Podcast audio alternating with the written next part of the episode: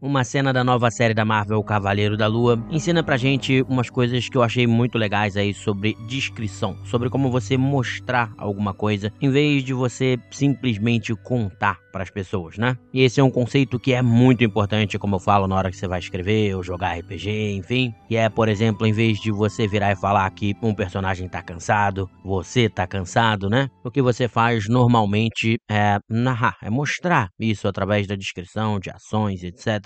Então, por exemplo, você pode dizer que você sente a sua respiração ficando um pouco mais ofegante, parece que é difícil de puxar o ar, ao mesmo tempo em que os seus músculos começam a pesar um pouco, a doer, e suas pernas chegam a tremer um pouco diante de todo o esforço que você vem fazendo.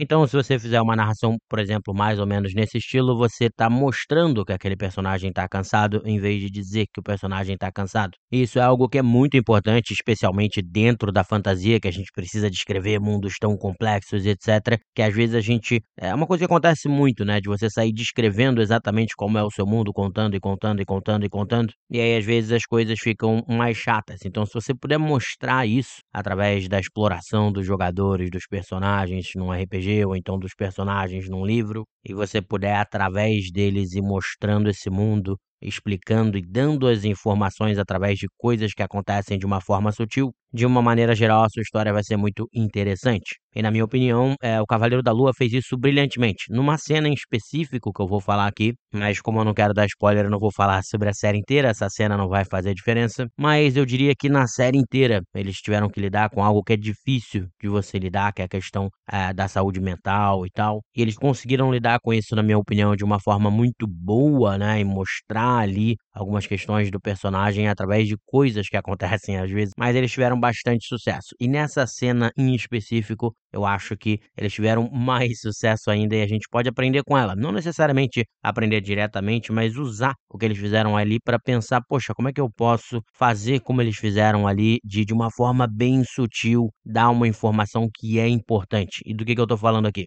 que normalmente um dos grandes problemas que a gente tem nesses filmes de heróis e na fantasia em geral, mas vamos falar dos heróis aqui, é que é difícil você mostrar mais habilidades desses heróis sem cair naquela coisa da exposição, de você simplesmente explicar como é que funciona, como é que o traje do Homem-Formiga funciona, ou então sendo obrigado a fazer aquelas cenas clássicas em que o herói testa os seus poderes para ver o que, que ele consegue fazer, ou aquela montagem dele usando os poderes e aprendendo a usar os poderes, etc. Que de certa forma até mostram, né? Porque você tá vendo, mas é uma forma quase de contar que os filmes têm em vez de mostrar através de ações e de coisas que estão acontecendo nas histórias. E aqui nessa cena do Cavaleiro da Lua, eu acho que eles souberam mostrar alguns dos poderes do personagem de forma brilhante e de forma muito sutil, que não vai servir para quem está escrevendo livro ou narrando RPG porque é visual, mas ocorre numa cena de ação. Então, descrevendo essas cenas, você também pode deixar aquelas pitadinhas ali de informação que as pessoas podem captar. E de qual cena que eu tô falando? Eu acho que é no segundo episódio, quando Mr. Knight aparece, que é a outra versão, que em vez de ser o Cavaleiro da Lua, é o outro traje, que é quando Steven tá usando. E isso apareceu aí nas promoções, nos posters da série e tudo mais. Mas então é uma cena em que a gente tá com ele, com o Mr. Knight, e ele tá lutando contra um monstro e tudo mais. E aí, no meio dessa luta, é, tem um para-choque de um carro que tá ali perto. E ele se,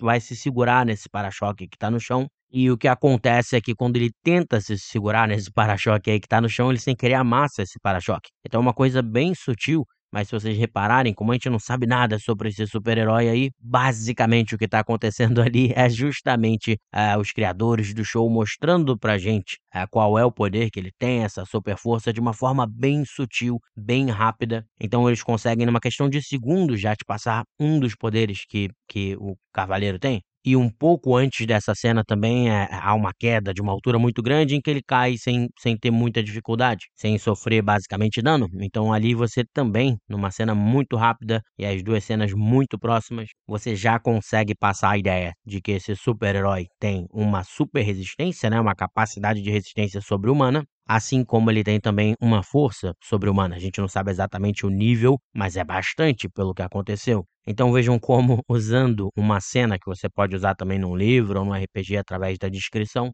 os criadores conseguiram é, explicar para a gente, de forma visual, fácil de entender, dois dos poderes principais do herói deles, sem muita dificuldade, com uma cena curta, alguns segundos só, em vez de ter que botar alguém falando e falando sobre os poderes do cavaleiro, ou então fazer aquelas cenas clássicas de que tá aprendendo como é que eu faço, quais são os meus poderes, vou testar aqui e tudo mais. Então, em vez de usar uma cena que já é um pouco clichê, ou então usar de muita exposição, eles conseguiram, dentro da ação, dentro das cenas, de uma forma visual, explicar isso. E tem outras cenas que vão revelando os outros poderes sem eles serem ditos também. Mas aí eu não vou falar muito aqui para não ficar dando spoiler para quem não viu. Eu gostei bastante da série, mas essa reflexão que eu queria trazer hoje para vocês aqui, esse conceito do mostra não conte, caso alguém não tenha escutado eu falar sobre isso, eu já falei várias vezes. Até porque no RPG, por exemplo, se você recorrer muito a narrar é, os sentimentos para poder explicar o que acontece, você vai ser obrigado a ficar narrando os sentimentos que os personagens dos jogadores estão sentindo, por exemplo. E eu já tive longas discussões sobre isso. Não é uma coisa que é muito boa, apesar de eu até fazer de vez em quando. Não é bom porque você acaba tirando a liberdade do jogador ali de interpretar qual é o sentimento que ele tem. Então, se você fizer uma narração muito boa, é, o jogador vai acabar pegando a ideia e vai acabar interpretando em cima disso. Mesmo vale para quando, sei lá, tiver com frio ou, ou aterrorizado, né? Se você narrar muito bem aquela cena de terror,